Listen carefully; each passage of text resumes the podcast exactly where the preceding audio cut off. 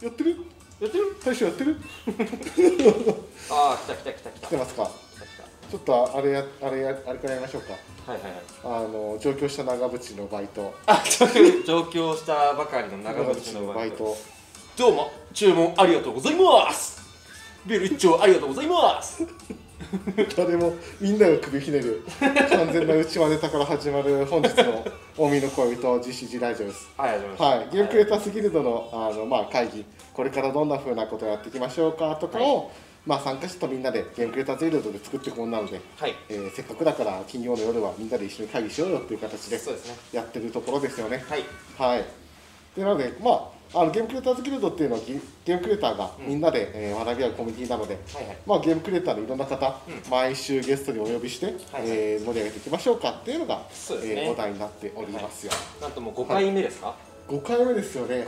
5回目ですね。もう視聴率はほぼほぼ低視聴率のまま どこまでいけるか突き進んでおりますよ。はいはい。はい聞いていただけてるレアな方々ぜひお便りください。ありがとうございます。ありがとうございます自己紹介いきます。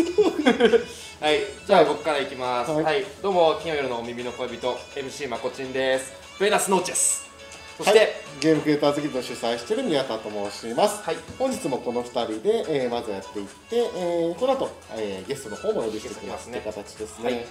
はい、最初 そうですねゲームクリエイターズギルドラジオっていうところで、まあ、ゲームクリエイターズギルドの話とかもはいはい。徐々にできるようになるといいのかなっていうふうに思ってはいまして、とは言いつつなんかこうなんか今週あったかなっていうので。仕事しなっけなみたいな。なんかピカあそうそうそうそうそう、はいはいはい。あれですよ。あの先日はいゲームクリエイターズギルド相談室。はいはいはいはい。はい収録いたしましたよ。なるほど。またルローのプロデューサー加藤 P と一緒に、はい、今回ね、えー、2回分撮ったんですけど、はいはい。今回は先生神作ですよねおディレクターの神作と神回確定と言ってますのであの編集をぜひお待ちいただければというはいはいはい形ですね、であのあれですねエキスポの時に、はいはい。えーゲームクリエイタルドエキスポの時に撮った青森凛子さん回とはいはい。伊豆葉さん回も今アップロードされてますので、そうですね。はい、そちらもぜひ見ていただいて、はいぜひ、はい、ご意見ご感想といいますかいただければと。知った激励罵倒の話をいただければと思いますよ。お願いしますよ。はい、それが何かありました？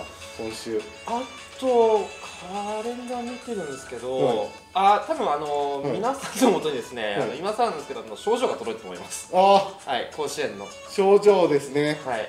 届いたと思いはい。ます、まだ一部遅れてない方そうですね。もいるのでその方も随時。はい、はい。一個一個あの書道の先生に書いていたはい、だい書いていただいてるんで、はい。はい、池袋のお近くの書道家さんにそうですねま我々が手で持ってって書いてくださいっていう 魂こもってると思います、はい、この時代にかなりアナログな方式でやってますのでちょっとお時間かかっちゃいましたけど、はい。はい、届いてる方はその筆字のところまでぜひ見ていただければ。味わっていただければと思います、症状の作品ですね。そうですね。あでガレージさんありがとうございます。今日もありがとうございます。やったー初コメですよ菅レイさん。ありがとうございます。ありがとうございます。ワンちゃんあります。誰も響いてないやつ続けて視聴率が下がっていくっていう感じですね。はい、はい、他は何かああったかなとなんかやったっけなと思いつつ、あ BGM ちょあっと聞いたはいはい。下げますね。はいはい。このままかな。うんまあそんな研究できるとはそんな形かなまあ結構また新しい動きとかが今いろいろ仕込んでるのでそうですね。はい、まだ言えないところの話とかうんが結構多かったりするので、そうですね、えー随時またここら辺は言えるようになるといいなって形ですね。楽しみになってほしいですね、はい。い、ろいろ仕込んでますんで。そうですね。TV ショー的なところもいろいろ。ああそうですね、はい。こっちゃっていいのかなそれ。まだですかね。まあです。はい、はい、はい、そこら辺をやってますんで、うん、ぜひぜひ、そう逆になんか GCG 関係なく川原さんのうん、土日は何かありました？土日ですか、はい。土日なあ映画見ましたね。DVD なんですけど。え何の映画見ました？なんかベイビードライバーっていう映画を見たんですへえあえの勝負僕見たことない、勝負ザ・デッドとか、うん。うん、ああはいはいははい。いはいホットファズとかかな。はいはいはいはい。の監督がやってるうん。映画なんですけど、うん。まあコメディ2017年かな、はい。のコメディだけどあの、うん。これまでのあの監督の作品と違ってちょっとサスサスペンスっていうか真面目感もありつつへ結構アクション味があったりとか結構あのうん。車のうん。あの銀行強盗とかのこう逃がし屋みたいなはいはいはいはいの,、えーのテーマなんで、はい。結構カーチェイスとかが結構はいはい。いいですね、でそこに序盤の最初のシークエンスの車の逃走劇っていうのがかなりそれだけで僕結構心奪われたようなえー、え普段のそのカーチェイスってものと全然違うんですか？あーまあはい。あー結構うん。音楽を結構あの中心に作られてる映画なんですよ、だから音楽のその、はい。主人公がこう、えー耳鳴りをししてるから、それをこう iPod が手放せなくて、はい。でそれをずっと聴いてるっていう、はい。でその聴いてる音楽と一緒に音はめみたいな感じで、はい。カーチェイスとか、銃を撃つ時とかもパンパンっていうのはい。を音楽のえーリズムに合わせて、あの編集されてってカットが割られていくみたはいいな、結構やっぱはいスタイリッシュな感じで結構面白かったですね。スタイリッシュ好きですね。スタイスタイリッシュ好きですかね？スタイリッシュあつなんか昨日の収録でスタイリッシュの単語めちゃくちゃ出てきたので。あそうはい。スタイリッシュのもう聞き飽きたなと。思ってたけどそれ関係ないか、はい。えー、ちょっと面白そうですね。見たんですか？映画。映画何見たかな？映画最近見てないかもしれない。逆になんか聞いてる方でこの映画見てるみたいな方いるんですかね？うん。ちょっと欲しいですね。なんか最近のうん。おすすめ映画。を。はい。はいなかなかもう映画めちゃくちゃやってるから、うどれから見たらいいのかみたいな感じはあるので、はい。えー、未だに「鬼滅の刃」見てないですよ。見に行かなきゃと思ってるけど。ねうん皆さんのはい YouTube の動画2倍速で見る癖あるじゃないですか。うんあるある。映画でもそれ2倍速で見る癖があのもうだだいぶ耳が慣れてきたから あテレビの番組とか全部2倍速で2倍速で見る。からね。もう映画も2倍速でそろそろいけると思う。映画と結構あの間とか多分結構計算されてるかなと。分かる脳内保管できるから。なるほど。結構たくさん作品あるじゃん。はいはい。たくさん作品見たいじゃん。そうですね。そうだから2倍速だってなんか僕アニメとかも、はい今やってないんだけど、はい。昔いいあの最終話と最終話の一つ前のやつだけを見るってやつやってましたね、いいとこ取りを？いいとこ取り、はいはい。で結構最終話1個前ですげえ盛り上がってくじゃん、はいはい。でなんか今までこんなことあったなみたいな感じを含めてやってくれるの結構わかるんですよ、あなるほどね。うん。で意外と泣ける。2話見てなくていやみたいなめちゃめちゃコスパいいっすねそういった見方をすると、はい。たくさん映画見れるかなと思ったんだけど、はい。なんかちょっと虚しくなったので今 そう。ですね。はい。そんな感じです。そんな感じですね。そんな感じで我々も生きてますよ、そうです。実習こんな感じですそんな感じでぬるく生きてるんで、はい。まあ、皆さんもぬるくいそうですね。ろいろご意見いただけると助かりますよ。はい。はい。ちょっとあれですね。このぬるいトークを振り返ってるとはい。多分聞いていく人がどんどん離脱していくと思うので 早めにゲストをお呼びしましょうか。はいじゃあちょっと本日のゲスト、はい。皆さんです。よろしくおお願いし願いしまます。あ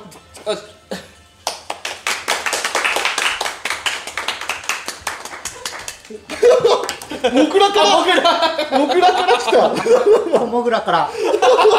夢の親子共演で。きました。親モグラ小モグラ親モグラ小モグラ。ちょっと撮影させましょう。よろしくお願いします。よろしくお願いします。はい。ちょっといきなりのゲストをお呼びしちゃって、はい先週いきなりのお呼びお呼びかけですよね。そうですね そう実はあのゲームクリエイターズゲートエキスポっていうところでもかなり実は皆さんに手伝っていただいてて、本当はい、もう見なせなかったら多分あれは開催されてなかった。そうですねはい。危なかったです危ね。なかった。そうなんですよ。はいそうなんそこら辺も含めてねちょっといろいろ聞いていければと思うんですけど、そうなんですよ。なそこら辺の話っていうかやっぱりえエンジニアさんですよねっていうふうなところで、まあ今回もゲストではい。エンジニアの方をお呼びしてますっていうふうには言ってはいるんですけど。えゲームクリエイターズゲームエキスポエンジニア何が助かったのみたいなこととか、はいはいはい。多分聞いてる方は皆さんハテナだと思うんですけど、お実はあれなんですよね。めちゃくちゃ皆さん経歴が結構特殊で、はい。そうなんですよ。はい。あの自分はえっと今41歳なんですけどはい。はい、えっと実は27歳まではい。プログラムってやったことなかったんですよ。27歳までプログラムやったことなくてプログラマーになれるんですね。そう、なれる。そうなんですよ。うへえそう。僕は、はい。えー、とずっと,、まあえー、と中学生ぐらいに、はい。まあ、みんな男の子は通ると思うんですけど、はい。ギターを手にして、はい。はい。はい。はい。あーギター少年にギター少年で,、はい。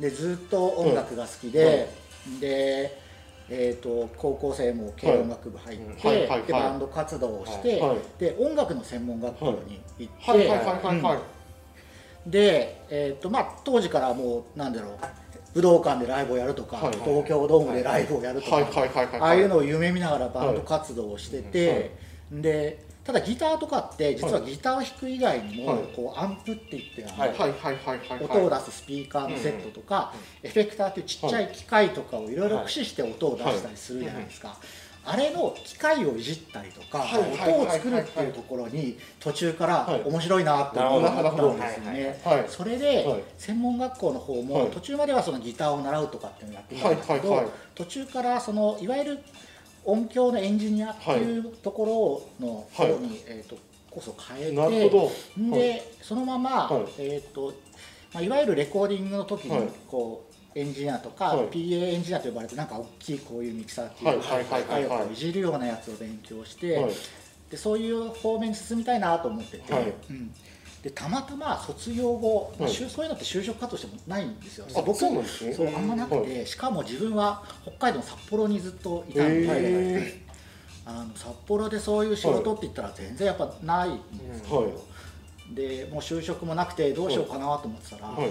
たまたまアルバイト情報誌にそういう 自分の近くのあれがあって、ほんでそこからその自分の家のすぐ近くに、はい。本当に高校生の頃から利用してた、はい。あのいわゆる練習スタジオとはいはいはい。イベントホールが一緒になったようなところがあって、はい。そこにたまたま就職できて、そこからずっまあいろいろそこからまあなあのそこのイベントホールから、はまあ、そこから紹介とかでいろんなはい。何社か回るんですけど、はい。ずっとその27歳くらいまでずっとその音響エンジニアとしてキャリアをへ積んでたんですよね。えはいはいはいはいはいもうずっと結構北海道ですか？もうそこまでずっと北海道で。あやっててーあのまあそうですね。だから、はい。まあ、小さいライブハウスみたいなのとかイベントが多かったんですけど、はい。たまにはちょっと大きいところでやらせてもらったりとか、はいえあのいわゆるプロのはい方と一緒にはい作業させていただいたりとか、はい。まあ、いろいろあったんですけど、そうですね。27歳、はい。まあ、そこまではそういうキャリア積んでました、はいはい。でじゃあなんで？いきなりそこからそ27歳でそれこそ仕事的には結構油乗ってる時期じゃないですか。そうですね、はい。でなんでかというと、はい。やっぱりまあそのまあいろいろはい。あの音響業界ってやっぱり小さい世界であったりとか、はい。まあなんだろう言うたらそんなにその高収入を望めるような環境ではなかったりとかはい。っていうのもいろいろとか、まあ多分結構キャリアを積んで多分ちょっといろいろ自分の中で得るものがあって、はい。多分ちょっと惰性になるみたいな時期ってあーやっぱりあちょうどやっぱはい20代後半、はい。30差し掛かった時に、はい。やっぱなんかみんなそうだと思うんですけど、はい。なんとなくあれこのままでいいのかなって思う、はい要ははい。30の壁みたいなのがあって、はい。はい。はい。はい。はい。はい。うん。それの時になんかい。ろいろちょっとあって、はい。あのじゃあ一回違う道進もうと思って、えー、大きな変化ですね。そうですねやる方には行かなかったんですねそこから。やる方にはそうですね、はい。行かなかったですね、うん。はい。今はい。まあそうですね。でそこからじゃあ自分には何ができるんだろうってその時に考えたんででもずっと音楽とか音響とかしかやってないし、はいまあ、知り合いも言うたらそんなサラリーマンの人とかいなくて、はいはいまあまあそういうやんちゃな人たちが多かったからそうですね。その会話の人たちはね、はい。やんちゃな人ばっかりだったから、はい。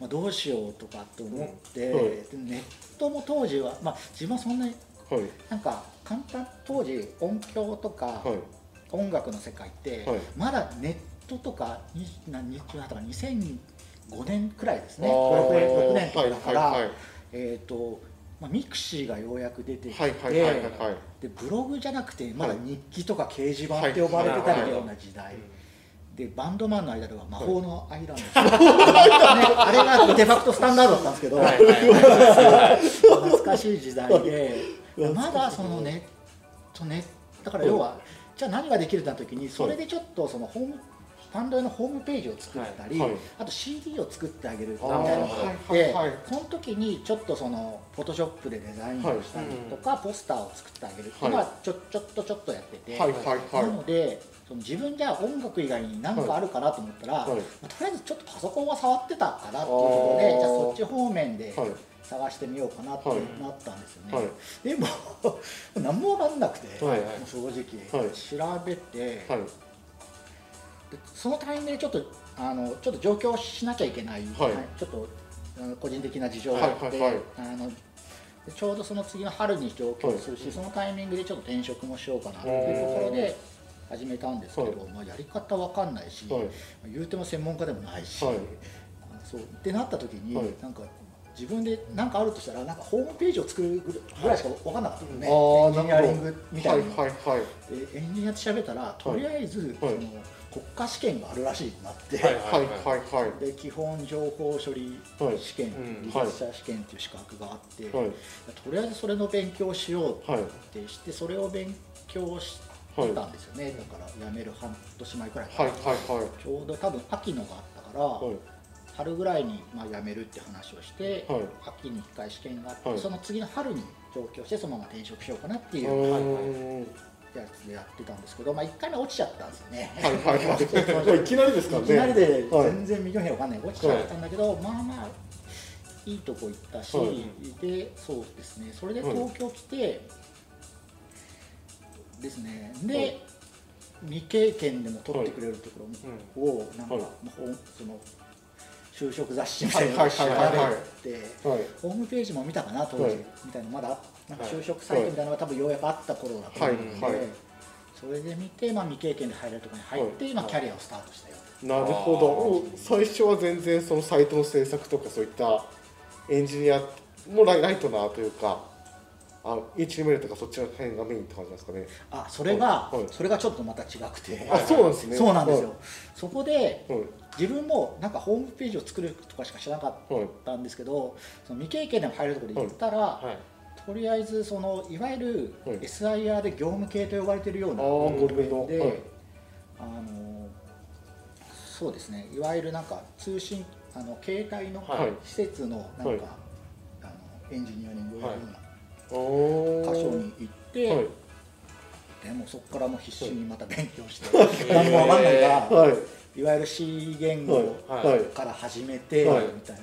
で Linux の最初のコマンドラとかあるんですけど、はい。はい。はい。そういうのも一回も触ったことないんだけど、そこから でなんとか食らいついてっていうようなはい。のをやりましたね。えー、えその時の結構あの心情といいますかあ27から始めて、なんかしんどかったですか？それ楽しかったんですか？えーっと、はい。半々ですかね。やっぱあの環境を変えたりとか、はい。新しいことを覚えたりするのって、やっぱ楽しいですよね。はいはいはい、うん。あの何でもそうですけどやっぱこうステップ階段登ってる時が一番楽しかったりするし、はいはい。あのまあそうですね。自分の本当に今までやんちゃな人たちからはい。スーツ、しっかりスーツを着てっていうところにはい置き換わったんで、はい。まあ、カルチャーショックもあるし、確かに、はい、三もうそれでも30近いから、はい。30近い超えちゃダメだなと思って、はい。その時はでも本当にめちゃくちゃ勉強しましたね。あだからその試験の勉強した時もそうだし、結局その後、はい。その試験は取り直して、はい。もうちょっとステップアップした試験も全部取ったんですけど、はい。資格あのもう当時はだからまあ当時はだからできないから、あはい。なあのできないなりに行くから、まあ、時間もかかっちゃうんですよね、はいはいはい。なので超過してやるしかあの自分でやらなきゃいけなかった。残業してみたいな。そうですね、はい。でさらにそこから仕事終わってから勉強ですそうですそうです。だから、はい。もうこれはやるっきゃないなと思ったんで、はい。土日もその行後もはい。ずっと勉強しましたもんね、えでー、えどれ一日どれくらいやられてたんですか？言うと、はい多分8時9時にははい。仕事終わって、はい。そっから多分まえー、とその時住んでたところの近くのマクドナルドが12時閉店だったので、お金もなかったし、はい。あの未経験だとね、はい。お金ももらえないんで、はい。そこからマクドナルドとか行って、はい。12時までやって、で朝起きて、ちょっとや、朝起きてやって、はい。会社行ってではい土日はもうずっとやってましたね朝。はあ10時から。はい。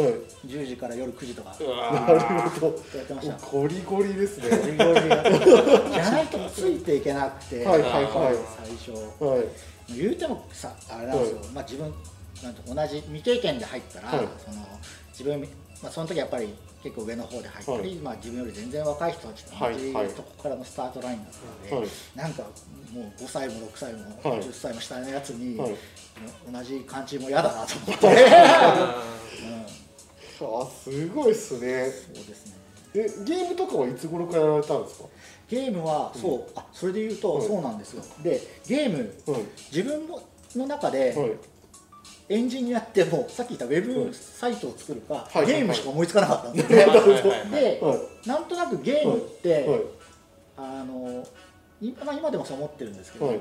割とエンジニアリングの一番面白いで最高峰、俺ゲームのエンジニアだと思ってるんですよ。なるほどあの、はい。一番ま前もあのこちらのクリエイターズギルドの話にもあったと思うんですけど、はい。一番先端を取り入れて、はそこから多分はい。各業界に流れていったりするところもあるかなと思っていて、はい。まあ、特にまあコンシューマーの方のはい。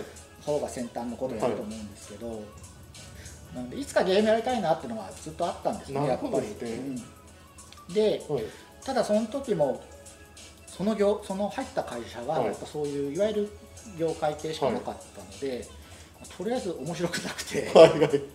ちょうどそれで、はい。えーだから2000なそう27 2005、6年とかに入って、はい。なんやかんや多分そこで2年くらいはい経ったんですよね、はい。そこであれ出たんですよ、はい。iPhone が発売された。2010年前後ですよね、はい。あれ多分ですね。で iPhone が出て、あのそれで,、はいで iPhone のアプリみたいのが作れるぞってなって、そこであこれだって思ったんですよ、はいはいはい。なので僕はこれがやりたいなと思って、はいはい。ちょうどそうですねにあのそういう仕事を変えはい。て23年経って、はい。い、わゆるあの仕事術みたいなのを勉強し始めたりとか、はいビジネスについてはい。勉強し始めたりっていうところもちょうど同じように、はい。それも面白くて、はい。それがちょうどなんかそういったものと、はい。い、わゆる iPhone とかを組み合わせてやるみたいなところがなんかかっけえなと思ってこれなんかすごそうと思って、はい。そっちをいきなり勉もう切り替えて、はい。そっちに勉強全振りして、はい。でそこの会社の中でそういうことやりたいですって言って、はいはいはい。あのなんか部署みたいなの作って、はい。っていうことをやり始めたんですよね。はいはいはい。うんそこからそこでいわゆるゲームというよりかはまずはそのはいネイティブアプリみたいなはい。とこここがきっかけですね。で徐々にゲームにみろ、たいな。そうですそうです。その流れで、はい。えー、とゲームの方に行はい。って、まだあのガラケーのフィーチャーフォンでソーシャルゲームを作っているところにまあたままあ、そこもたまたまですかね、はい。あこれようやくゲームできるようになったっていうところでまたあのこっち、まあ、クライアント方面はい。はい。今はい。エンジンやってるんですけど、はい。そっち方面にまた振ってずっとやってきたっていうへですね。えい今でいうともう結構エンジニアそれこそあのオルトプラスの中だと、結構エンジニアの中でも結構取りまとめといいますか。はいはいはい。はい。あの柱になってるじゃないですか。あそうですね。逆に言えばそのもう最初からその一番最初のキャリアからずっとゲームの開発をやっている方もいればっていうとはいころの中でやっぱなんか時間じゃないかのかもしれないですね。その濃濃度じゃないですけど、うん。ああなるほど。はい、結構あれですかね。あの今も勉強しまくってる感じですか？あ今もしてます。あのあっていうとやっぱりその頃勉強しまくったらいいなと思ってて、はい。エンジニアってはい。もう一生勉強しなきゃいけないはいはいはい業種だと思ってるんですよね。なんで今でも、はい。えっ、と毎週、はい。今最近復活したんですけど、はい。毎週水曜日自分勉強の日にしてて。へえあのその日はなるべく早く帰って、はい。えっと勉強つっても、はい。まあ、今はがゴリゴリやるのもやれば、本読んだりとか、はい。インプットいわゆるインプットの時間っていうのを、はい。はい。はい。か確保しとかないと、ついていけないなっていうところで確保するのと,、へー。と毎週土曜日はなるべくそういう、まあ、午前中だけでもそういう時間を取るようにというのはずっともう習慣としてすごいですね。それは結構、だそれがってがかかもしれないですね。なるほど、うん。そうやっぱね学び続けるやっぱちょっとあ、ね、年齢がいってくるとそれこそ、えもう僕とかだって土曜日、え土曜日は寝ないとっていう。えずっと言ったりするんですけどいやちょっとやっぱ違いますすごいっすね。うん。まあ、今で毎,、はい。毎週できてるかって言ったら、その仕事の、はい。忙しい時もあるので、はいできたりできなかったりあるんですけど、それは結構ずっと心がけてたりしてますね。はい。はいまあそこら辺はすごい大事ですね。やっぱり学び続けるっていうそうですね。特にエンジニアはもうちょっと目を離すと、い、きなりもうついていけなくなったりとか、あったりするんで、はい。100円勉強しをゴリゴリあの日々やっていければその全然前線でも戦いきれるというか。あそうだと思いますね。はい、そうですよね。そこはやっぱりすごく学びとして大きいですよね。いいと思います、はい。それこそ学生とかでも、もういやもうなんかついていけないというか、えー。そのじゃあエンジニアとかって難しい今からだと難しいんじゃないかみたいな話だったりとか、まあそれこそ実際に現場とかでやられてる人とかでも、おまあもう追いつけないねみたいな、気になってる人とかも多いとは思うんですけど、まあ、いくらでもいけるっていうのは。いくらでもいけるんじゃないですか。僕はそうですね。僕はもう30手前で始めましたから、ですそうですね。ねそうですね。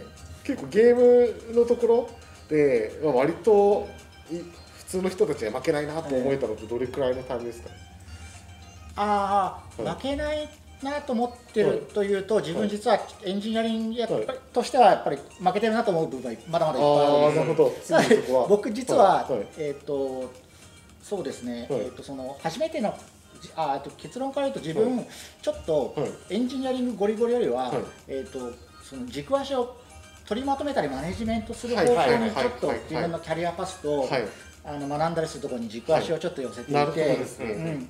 やっぱりその、はい。まこうもちろん、さっき言ったんですけど、はい。やっぱ同じことを、はい。若い人がゴリゴリ集中的にはい。やったのとはい。ね。なんかこう今い。ちょっと年取ったりしてからやるのとでは、はい。やっぱりなんかちょっとはい。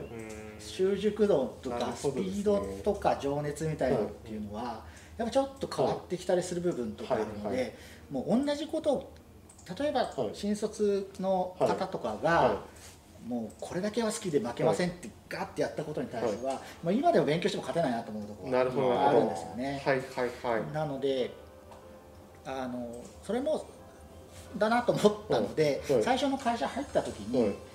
なんかあちょっとそっちにやろうかなと思ったと瞬間みたいなのがな何回かあって、はい。なんかその仕事そのじゃあまあ、常に今でも思ってるんですけど、はいその会社入ったら、はい。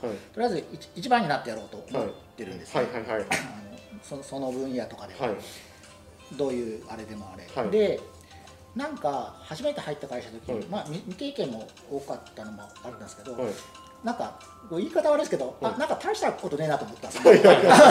けるなみたいな、はいあそうそうそうそうそうそう。あこれなんかいけるなと思って、でちょっとずつ例えば仕事のもらい方とか、はいちょっとしたコミュニケーション、はい。例えばちょっと取りまとめたような感じではい。あのちょっとこう前乗り目の前でやってみるとか、はい。っていちょっとちょっと仕込んでいくと、なんかふ不思議と自分の方に、自分の意図したような感じに流れるなっていうのが、はい。結構最初の会社最初のそのはい。転職したての時点からあって、まあ、それは多分そのそれまでの全然違うキャリアの,、あのあれがあったのかなと思うんですけど、はいってなった時に、うん。あなんかこうやってできんなと思ったので、割とそういうはい。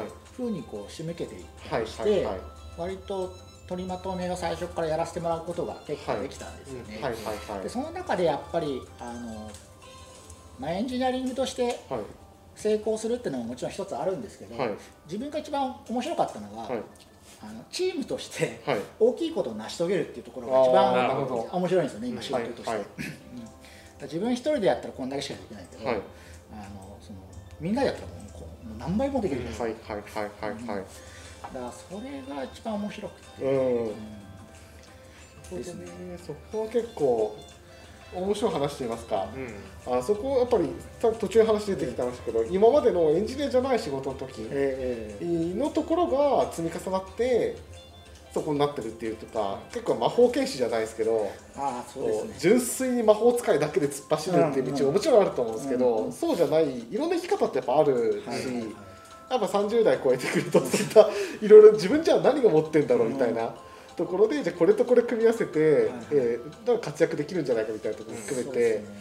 やっぱ見つけていくのはありますよね。あります。すごくありますね、そうですよね。そこら辺はなので逆に言えば40になった今もそうだと思いますし、30代とかでも、もう結構若い時にあの年配の人とかを見ると、もうそういった悩みってなくなるんだろうなっていうふうに見えるけれども、意外と常に悩み続けるというか、ど。う仕事をずっと僕は活躍し続けることができるんだろうっていうふうな話って、えー常に学び続けてないと本当に、いや本当にそうだと思います、はい、でそう学び続けるのも愚直にただ一直線学び続けるだけじゃなくて、えーじゃあこれってこっち行き過ぎ行ってもうん。多分だ叶わないよねっていうところもだあるとしたら、はじゃあ他の道を学んあでこのスキルを合成させてこういった職種になるみたいな話だったり、そう。あと結構みんな職種っていうのに頭がとらわれがちなんですけど、えええ結構あんま関係ないと言いますか、はい。仕事の本質は全部つながってたりするじゃないですか。なのでいやずっとこっちの職種だからこっちの職種はなれないとか、うんそういうのって意外と壁ってもちろんあるけれども超え方はいくらでもある感じですよね。そうだと思います。はい。なので自分が楽しいと思うことに、あのどんどんどんどんあの移動していくというかはい。そうですね、やっていくっていうのはもちろん努力が必要ですけど、であるんだろうなっていう、だから本当にあの今見てる方でまあ若い方もいれば若くない方もいるのかもしれないですけど、その例えばじゃあゲーム作りたいなと思ったら、やっぱもうガッと突き進むっていうのはやってみても全然そうはないですよね。全然ありですね、だからしできないこともはい。触ってみるのもありだと思うし、はい。そのだからエンジニアだからデザインはできないとかじゃなくて、はい。はいはい何でもできるし、はい。あのそうですね、まあ、ゲームよく自分のチームとかにも言うんですけど、はい。そのエンジやっぱり特にゲームは、はい。あのエンジニアリングとかだけやってんじゃなくて、はい。ゲームを作ってる。ゲームできたゲームをはい。お客さんに届けて、はい。で実際遊んでもらうっていうのが仕事だから、はい。はい別に家庭はどうでもはいいいんですよね。はい。はい。まあ、そこで各セクションで分かれたこういうやり方とか、はい。まあ、スペシャリストみたいなところがあるからあれなんですけど、そこ全然関係ないから、うん。うん。そのそうですね。その壁よりかは最終的なゴールとはい。お客さんがどういう顔をして遊んでくれるかうんっていうところだけをまず考えるのが一番大事かなとは思ってます、なるほどなるほど。ねうん。ついついやっぱりその手前のところにこだわっちゃったりとかとらわれちゃったりして、えー結果じゃああのこれ何のためなんだっけみたいな、お客さんの顔が見えなくなっちゃうことってよくあるなところでやっぱそこはすごくどんな仕事でもすごい大事なところですよね、はい。音楽でもそこは一緒ですもんね。そうですね、はいそうですそうです、はい。だから音楽の時も、はい。例えばコンサートって今2時間とかはい。3時間あると思うんですけど、はいはいはい。あのなんですけどあそこだけ見るとすごい華やかなんですけど、はい。もうあそこ以外ってすごい意外と地味なうん小さい作業やってるんですよ、コンサート行ったら朝、はい。朝一もう6時とかから入って、はい。その工事現場みたいな作業もあるし、まあ、つないだりなんだり、リハーサルもあって、はいで演者さんのケアもして、うん。でようやくバーって入ってお客さん入った時に初めてバーッと華やかな世界になるんだけど、そのやっぱりでもその華やかなところじゃなくて、そこ以外のほとんどはい。95%みたいなところを、、はい。かにそこに、うん。そのためだけ2時間のために他をいかに頑張るかっていうところが、あの一番大事だよっていうのを、はい。常に当時の先輩とかとも言われてて、うん。はいうん。いやそれは確かになんかゲーム開発にも全然近いですもんね。そうそうそう。はい裏側の目に見えないところのたくさんの積み重ねで表側の気持ちよさとか楽しさとかがあって。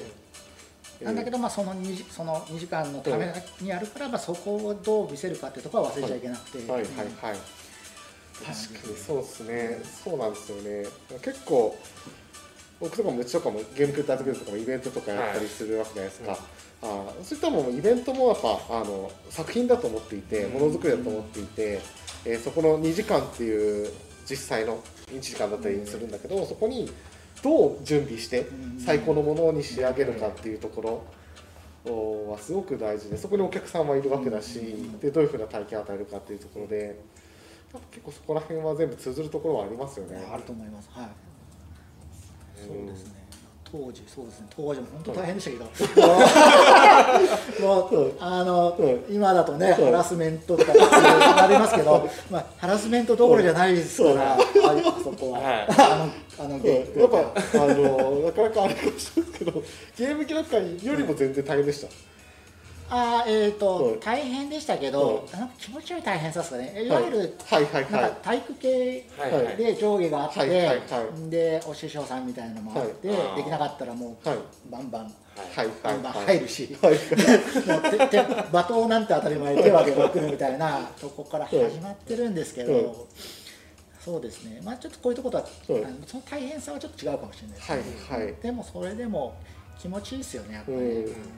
まあ、当時のなんだろうそういうはい。でなんだろうもうやんちゃな人だし、なんか割とすごね、はい。すごかったりするんですけど、本気のやんちゃな人ですね。ね、本気の本気のやんちゃな人しかいない。そうですね、うん。なんだけどやっぱりあの礼儀はちゃんとしてるし、うん。あの東京来て思ったのはでも、はい。みんな挨拶一つろくにできねえなと思って 本当。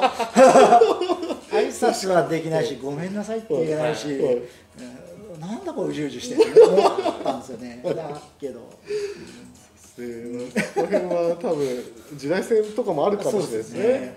ゲームも昔は結構うん。やんちゃな時代もあったしっていう話は聞きますし、うん、でやっぱそうですよね。そのいろんな積み重ね2時間にええに集約されるっていうのは、あそれはそれで体験としてすごくうん。面白いですよね。自分のやったものがライブとして華やかな場になってくる、うんただやっぱそこにいかにお客さんにはそれ以外のことを感じさせないで、あーまあ、2時間の非現実にい。かに没頭してもらうかなので、そういうところも面白かったかもしれないなるほど。うん、表に出過ぎないじゃないですけどそうですそうです。何も感じさせないのが本当のそうですそうですそうですそうですそうですそうです。なるほどですね。確かに。なるほどな。まあそうですよね。エンジニアリングとゲームとかでもエンジニアリングも特にサーバーサイドとかそっち側って、感じさせないことっていうのはすごい大事ですもんね。そうですね。すげえ負荷が高そうだなとかそういうのあそう含めてですそうですね、え何もゲームだけに集中できるみたいな、うん、がやっぱり理理想だとは思います、はい。今はねいろいろみんな詳しい、あの詳しいですから、ね。そうですよね。裏側にはたくさんのいろんな処理があって。そうですね。そうそうセキュリティ対策もありつつみたいな。そうですね、はい。い、かにそれをそういうもろもろを感じさせないかっていうのは本当に、そうですね。まあ、今ふと思ってあそうだって改めて思ったところもあるけど 話してて思い出したところもありますけど。そうですね。そうそういう感じた時には大体そのクレームで来るところだから結構大変なんですよね、大変ですね、はい、特に表側になればなるほど、うん。お客さんの見れるところあそうですそうです。になるんですけど裏側になればなるほどできて当然で、えー何か言われる時は褒められる方じゃなくて叩かれる方で言われるのでなんでこんななってんのみたいな、でもインフラとかだとよりそうですよね。ね。はい。ちゃんと回ってて当然。うん。でちゃんと回ってて当然なのでちゃんとやってること成果があんま褒められないって言いますか、うんなんかトラブルが起きた時だけなんか言われるみたいな。そうですよね。そうなんですよ。結構この辺はそういったハードな環境の中で頑張ってる人たちがいて表側のキラキラした時そうですね。あるってそうだと感じですね思います。はい。それを悟らせないっていうのがいいですね。うん僕ら職人ですね。ラジオの1回目、はい。エキスポで大変だったなみたいな。もうダダ漏れなの大変だった分かってくれみたいな。まあでもめっちゃ頑張ったってダダ漏れですね今はでもそれがコンテンツとしてあの面白かったりもするからね。あれですけど、そうっすよね。いやそれこそだってエキスポのはい。皆さんの活躍がなかったらできなかったっていうのは冒頭言ったじゃないですか。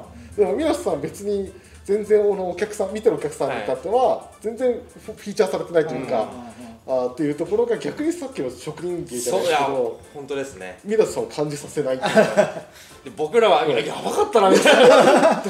俺たちが頑張ったみたいな。その裏にはそれこそさっきの音楽協会の知見とかを、はい。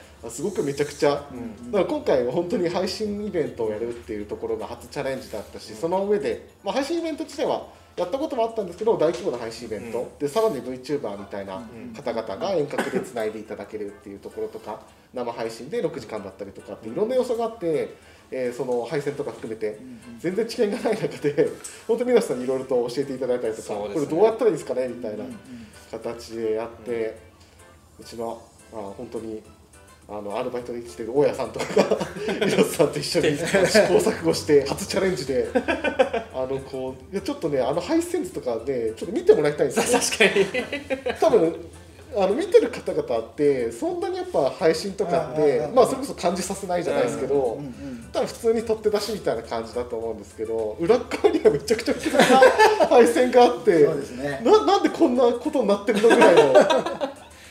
一あ回最初どうでした？そのこれこのやりたいんですけどって多分最初にお話あったと思うんですけど。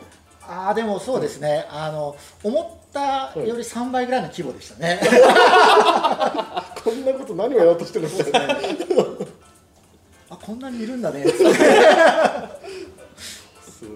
いや本当に普通に業者を呼ぶ規模の感じそうですね、業者呼んでも結構金額いっちゃうそうですよね。はい。規模だと。結構大変なとこたくさんあるところあ皆さんいるから大丈夫だろうみたいな。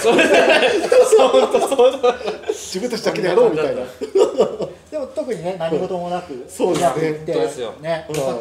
いやそれすごいことですからね。すごいっすなよのでダダ漏れしちゃう。頑張ったんだぞもうもうよしよししてくださいみたいになっちゃうっていうのがよくないと思うんですねうん、我々はやっぱゲームクリエイターズギルド、はい。ゲームクリエイターを支援するそうですね。立場なので 黒子のようにこれからも頑張っていくので。はい、そうですね。黒子のようにと言いながらこんな緑で緑。ガンガン全面出ちゃいますねちょっとよくないですね。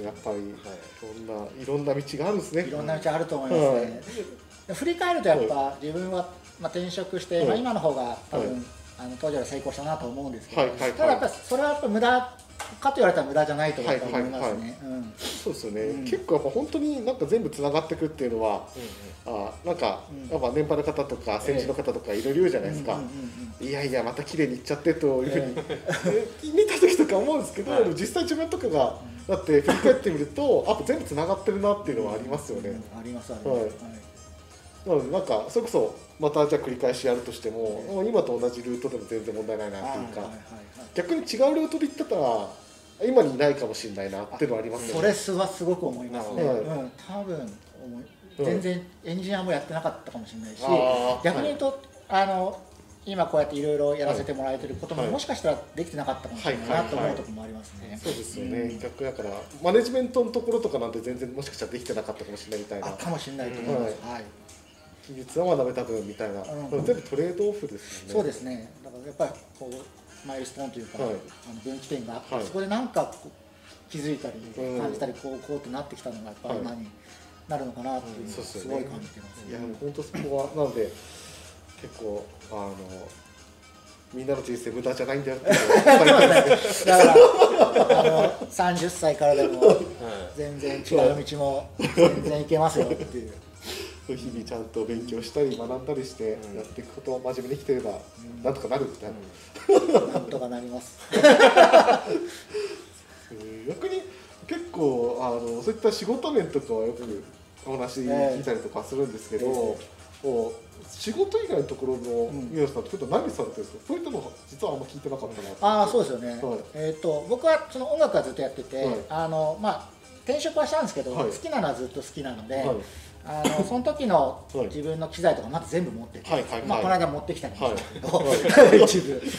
素人の機材じゃない。の機材で。だけど全部そういうのを、はい。えっ、と部屋にあって、はい。その音楽を作るのが、はい。あの今で言うと DTM って言ったはい。りするのかな。はいはいはい、ああいう感じで、はい。えーを作ったりするのを趣味でやってたり、はい。あとは、はい。えー、と DJ も何年か前からやってて、はい。はい。えー、と今はちょっとコロナでできてないんですけど、は4か月に1回かはい。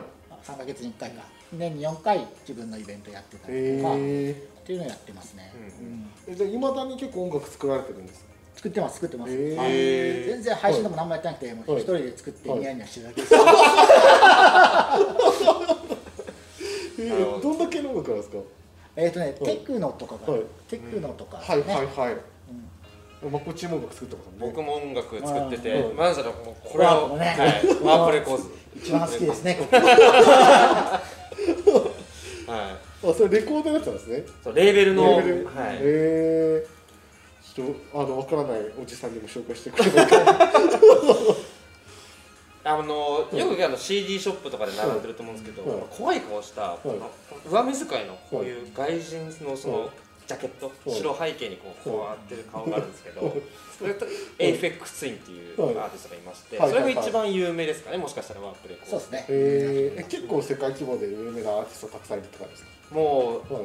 エレクトロミュージックの巨人軍みたいな、うんあ本当になるほどなるほど、感じですあじゃあエレねクトロとか好きな人にとってはもう誰もが知ってるでしょみたいな。そんなレベルだと思いますね規模的には、テクノのやつはやっぱりアンダーグラウンドなので、はい。あの普通の CD ショップとかには、はいはいはいはいあはのなかったりするんですけど、はい。ここのやつはもう大手なので、ああのもう全国どこ行っても買えるような、ぐらいの規模感の大きいレベルですよね。へえいや音楽ってもうそのジャンルが違うだけでも全然違うじゃないですか、うんエレクトロとか全然わかんないんで。ねいや最最初はあのエキスポのはいセッティングでも皆さん来られた時に、はい。はい。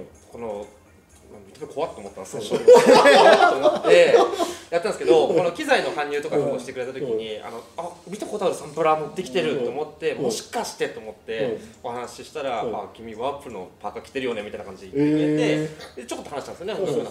はいはいはいはいはい。おーなんかでも今日いろいろ話したいことがあるみたいな。皆さんゲームミュージックとか聞くんですか？ゲーム音楽ゲーム音楽はね、えっ、と今は集中して聴くとかはやってないんですけど、ん。ちっちゃい頃は好きでしたね。なんか今思うとちっちゃい頃はゲーム音楽を、はい。あのピアニカで弾くとかから始めてたなと思って今。自分のルーツなるほど、うん、そのドラクエの音楽とか、はい。はいファミコンの音楽とか、はい。うん。から始めたなっていうのをよく覚えてます、うん。振り返ると。振り返ると。耳コピして。耳そうそうそうそう。耳こびって言ったらまあ聞こえはいいですけどね ボヘボヘボヘボヘやってるだけですけどそう言われるわ、うん思い出しました。結構聞くんですかゲーム僕そうですね結構好きで、でもあの皆さんも結構、ね、有名だと思うんですけど僕はドンキーコング2の BGM がすごい好きでデビッド・ワイズが好きでそれで結構聴いてますね。ドンキーコングのミュージックはデビッド・ワイズってデビッド・ワイズ、が、はい。すごい若い時から作ってますよね、10代とかから作っててでスーパードンキーコング2の、はいえー、とタルタルトゲトゲトゲ迷路かな？タルタルの面の音楽が一番やばい あのスーパーミコンのやつ？そうそうです。の2の海賊のモチーフのどどんなんだっけ？スーパードンキーコング2、はい。ディクシーとディディが出てくある分かる分かる、はいあの音楽。音楽これうん。言って口ずんでいいのかな？そんな再現度高い？著作権これなんか、うん。世界観もそのせいの世界観も良くて、背景がこう茨で,、ちょっとこう空の中みたいな、ちょっとこう幻想的な雰囲気なんですよ、はいはいはい。で「てんてんてんてんてん」みたいなちょっとアンビエントな感じのあやつが世界観がすごいマッチしてて、それが僕いまだに聴いてますね、ディンディンディンディンみたいな僕表現できないどのタイミングのどのタイミングの音なんディディの前ですかねちょっとあ音の表現がすげえ下手なんですよ音楽の表現下手で伝わらなかった、はいはいえーあ全部そうなんですかあの、んドキコグ全編の音楽、はえっ、とワンワンツースリーはデビッド・ワイズですかね、あじゃあその一つの作品も全部デビッド・ワイズデビッド・ワイズあー素晴らしいと思いますね。えーあき全然知らなかった、結構あのうん。ゲームはあれですね。あのうん。いろいろとこうまあキャラとか、はい。あのまあ背景とか、はい。い、ろいろまあ見て人気なところとかはい。コンテンツあると思うんですけど、はい。結構やっぱ音楽も重要だとは僕は思いますあーそうっすね。ね。えー結構海外の人とかってそんなしやっぱ耳なじみがないから、ん菅野陽子とかは分かるんああはいはいはい。ですけど、はい信長の野望とかは、うん。サントラとかも買ったんですけど確かにおベストゲーム音楽とかって何かあります？ベストゲーム音楽はですね、はい。はい。何かな？えーとえーとですねこえーとですねちょっとマニアックなんですけど、はい。ファミコンのはい。ヘラクレスの栄光2って言った やばい。何人か分かるんだろう。ね、誰も知らないかもしれないですけど、僕、それが、はい。当時その、ピアニカを吹いてた頃のはい。イメージで、はいそれを吹いてたなと思い出して、先日、YouTube で検索したらあって、えー別に今聞くと、まあ、なんてことなかった。子供心子供心にあれ最高だなと思ってたんですけどでも端々になんかやっぱこうグッとくるものがありましたね、久しぶり。本当にそれこそ二十何年ぶりに聞いて、はい。はい。確かに子供の頃の音楽ってすごく記憶に残るというかうん。忘れないというか、あ僕も子供の頃やってた「ロマシングサガ2」の 曲とかめちゃくちゃ覚えててうん「九人神」のテーマとかは テーマの「ロマサガ2」とあと「関です3」のうん。最初のオープニングの海に出るシーンで、はい。えーその最初のオープニング自体にオープニングかかんないでとちょっと進んでみんなが海に出港した時にメインテーマがバーって流れて。ええーうわーみたいな、小学6年生の冒険が始まるぞみたいな。熱くなるところ そういったやっぱ子供の頃の思い出に残ってる曲っていうのはありますよねね。すごく。いそうですね。やゲーム音楽はすごくゲーム音楽もめちゃくちゃ大変なというか、うん。狭き門ですもんね。狭き門ですよはいね、プロ本当プロフェッショナルな領域で、結構ゲーム音楽ゴリゴリやられてる方えとも前に話したことあるんですけど、やっぱり普通の音楽とゲーム音楽全然違えうらしいですよね、普通の音楽が作れる人でもゲーム音楽で気持ちいい音楽を作るスキルっていうのは全然違うから、やっぱ本当に専門領域でやっぱりそこで学んで実際にアウトプットしてる人じゃないとなかなかいい音楽が作りきれないみたいな。ますよね。ど前なんかこはいうコラムかなんかで読んだのがやっぱりそのゲームはやっぱり決定ボタンの決定音とか攻撃のまあ SE みたいなのがあると思うんですけどやっぱり背景にってる BGM ははいそれをこう外してはいちゃんと聞こえるような感じで作られてるみたいなはいはいはいはい。あなるほどなっていう感じでしたね、はいはい。かぶったらやっぱりか聞き取れづらいですからね、はい BGM はそこを外してちゃんと作ってるっていうのはああやっぱすげえなと思いましたねそうですよね。効果音一つとっても結構。それこそあの、まあ、ゲームじゃないですけど、もう Windows の起動音とかだけでも、ものすごい著名な方とか作ってたりするじゃないですか。みんな同じ。ブライアン・イーノさん。ブライの、ねブライの巨匠。そうですね。そうですね。だから結構そういうの知っていくと、結構またいろんな楽しみがあるというか。うん。あーやっぱゲームって総合芸術っていうのはありますよね。いやありがとうございます、はい。一時期はい。あのガラケーの時代は音楽つけれなかったじゃないですか、はい。はい。はい。はい。昔ねウェブゲームの時代、はい。ようやく最近つけれるようになって。そうですね。なんかいいなそうですよね。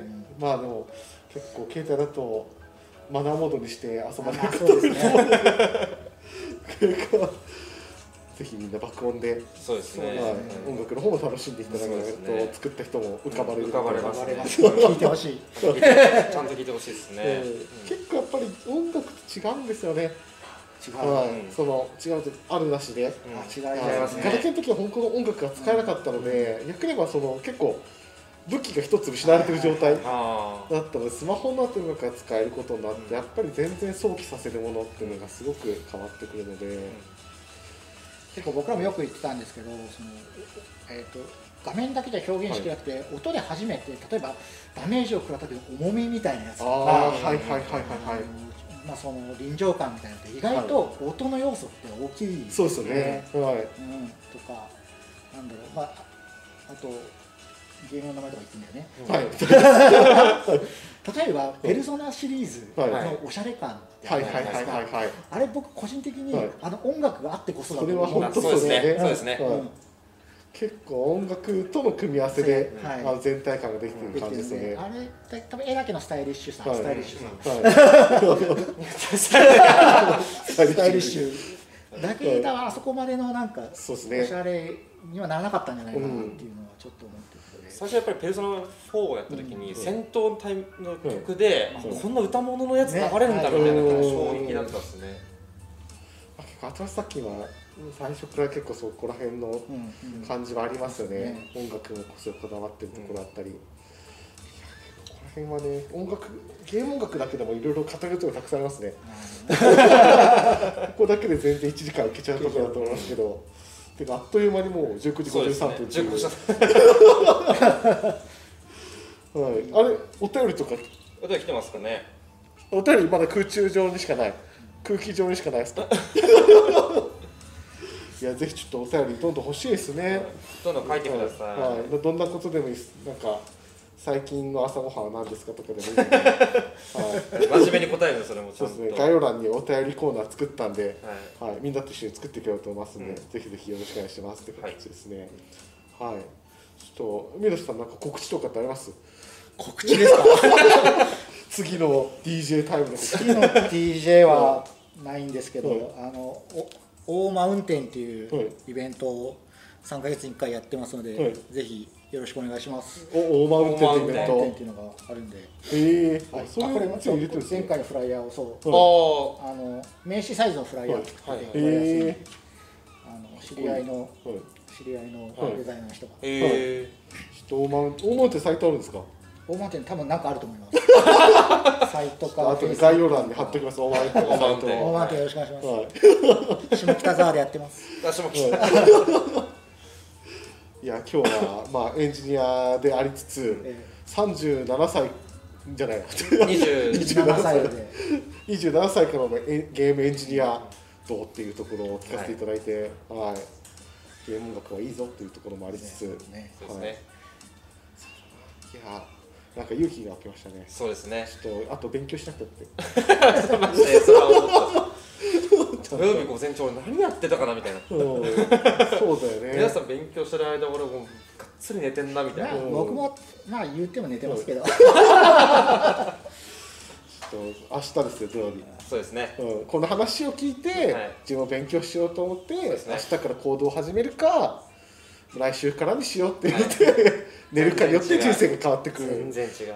感じですね、はい。いやちょっとすごいためになる話があって。はい、若干今回は真面目回でしたね。そうですあ真面目かやった、はい。いい話がすごい聞けた回でしたね。真面目にする予定じゃなかった。じゃあちょっとこの次回不真面目回を不真面目回皆さんのぜひぜひ真面目な真面目トークがどこまで配信されるかやばい話がたくさん出てきそうな気がする20代の話とかすごいパンチあそうですりそうですね。ねちょっといろいろあるんで。やんちゃな。人たちの紹介で。僕の当時の、な、はい、ダークサイド・オブ・ザ・ムーンのそれ自体がゲームになりそうな。そうですね。はい。本日こんな感じですかね。56分っていうところで。最後じゃあちょっとあの簡単にゲームゲットつけるのはい。告知というか。告知関係をしていきます、えー、とまずですね、えー、と2月の17日水曜日の、えー19時半から、はい。えー、と就活戦略2022、はい。就職活動シードトークセッションというイベントをオンライン上で行います、はい。あの2020年卒業の皆さんに向けて、まあ、はい就職活動の準備はい。を、あのいわゆる UX はい。の設計を、えー応用して、はい。就活に役立てようといった、あイベントになっております、でこちら、えっと、一応2回目、まあ、前半後半があって後半なんですが、でも後半からでも全然聞ける、うん。あとイベントになっておりますので、はい。こちらぜひぜひ、えーご参加ください。ね UX を就活に使ってみるっていうそうですね。結構新しい試み、だからどこもやってないここやと思うんですけど、意外と UX の分解方法とか、うノウハウってそれこそどういったものを作るかっていうのって自分のどういったクリエイターとしてキャリアを作るかっていうのにつながるよねっていうところでやってる試みなので結構面白いと思うのでぜひね。興味ある人は、うん。はい、就活中の？22卒とかじゃなくても、これから就活始める23年卒24年卒だったりあとは全然中学生とか、はい。あ若い子とかでも全然いいので、はい。はい、聞いてみてはいかがでしょうかって感じですね。お願い。します。はい。はい。えー、とその翌日ですね、えー2月18日、えー、と17時から、はい。えー、と株式会社ドリコムさんの、えー説明会オンライン上で行います、はい。はい。えーこちらが、えー、と16時半から一応受付開始となっておりまして、はい。えーとえー企業説明であったりとか、はい。あと、まあ、インタビューの座談会だったりとか、はい。あと、まあ、職種別の個別質問会を行います、はい。はい。こちらの方も、えー、とこちらは2020年卒業対象ですかね。そうですね。はい。はい。はい、こちらもぜひぜひご参加ください。はい。お願いいたします。はい、えー、そして、えー、2月24日ですね、はい。こちら19時から、えーとまあ、GCG が行っているクリエイターヒストリアというのがゲーム業界のレジェンドを、えーお呼びして、えーキャリアデザインの、はい。えーお伺いしていくというような、えーイベントを行っております。で今回、えー、と4回目ですね、はい。えー、と佐々木弘勝さんをお呼びいたします、えーこちら、えっとまあ、ファイナルファンタジーシリーズであったりとか、えーとシャドウハーツ等も、えー、と代表タイトルとして、えーはい。お持ちの、えー、と方でございますはいいろいろと,、えー、とキャリアデザインの方をお伺いさせていただきます。これもそ結構面白い話なんですよ。はいはいはい。めちゃくちゃもう事前にインタビュー、プレインタビュー僕の方でさせていただいたんですけど、もう本当に FF の5、6、7、あと11とかをずっとエフェクトの面で支えてた方で、で5とかなんて最初のそのエフェクトデザイナーみたいな職種がない時代からやられてる方で、でそれこそエフェクトに割り当てるあのカラーパレットと呼ばれるのがないからどういうふうにエフェクトを見せるかとか、へー。そういった仲間の結構面白い話とかはいはいはい。結構聞けるので結構きめちゃくちゃ面白かったですね、はいはい。背景に割り当て割り当てられてるカラーパレットの一部を使わせていただいてこういうふうな表現を出したみたいなえー。話とかで本当に今になんか VFX みたいなエフェクトっていう風なゲームのこの大事なところの領域の一番最初のスタート地点をいろいろあの模索しながら作ってた方なので、はい、結構あの、まあ、エフェクトをやってる方以外でもデザイナー以外でも話を聞いてて面白いと思うので、はい、ぜひぜひ、はい、クロノトリガーの話もめちゃくちゃ面白かったですね。はい、はい。ですかね。はい。以上あの3つ、えーと、イベントをご紹介しましたので、はい、ぜひぜひご参加ください。はいあとはそれ以外にも随時今いろんなイベントを仕込んでいて、ね、またあの VR 系のイベントとか VR のクリエイターコミュニティみたいなのもそ盛り上げていこうかなと思ってたり、はい、あとは早速その甲子園が終わったばっかではありますけどゲームのインディーゲームみたいな形で作ってる人たちを応援するっていう試みもいろいろ仕込んでるので。そうですね。はい。またここら辺はラジオとかで随時進捗を話してきますので、はい、はい、皆さんこんなことになってほしいみたいなのがあったらそうですね、はい、ぜひぜひお便りください、はいはいじゃあ本日も、えー、おちょうど20時ですよ。タイムマネジメント先週怒られたんでね、はい、完璧ですね。完璧なタイムマネジメント。はい本日、はい、ゲストの皆さんありがとうございました。ありがとうございました、はい、見ていただいた皆さんもありがとうございます。はいじゃあお疲れ様です。アディオス2月10日誕生日です。おめでとう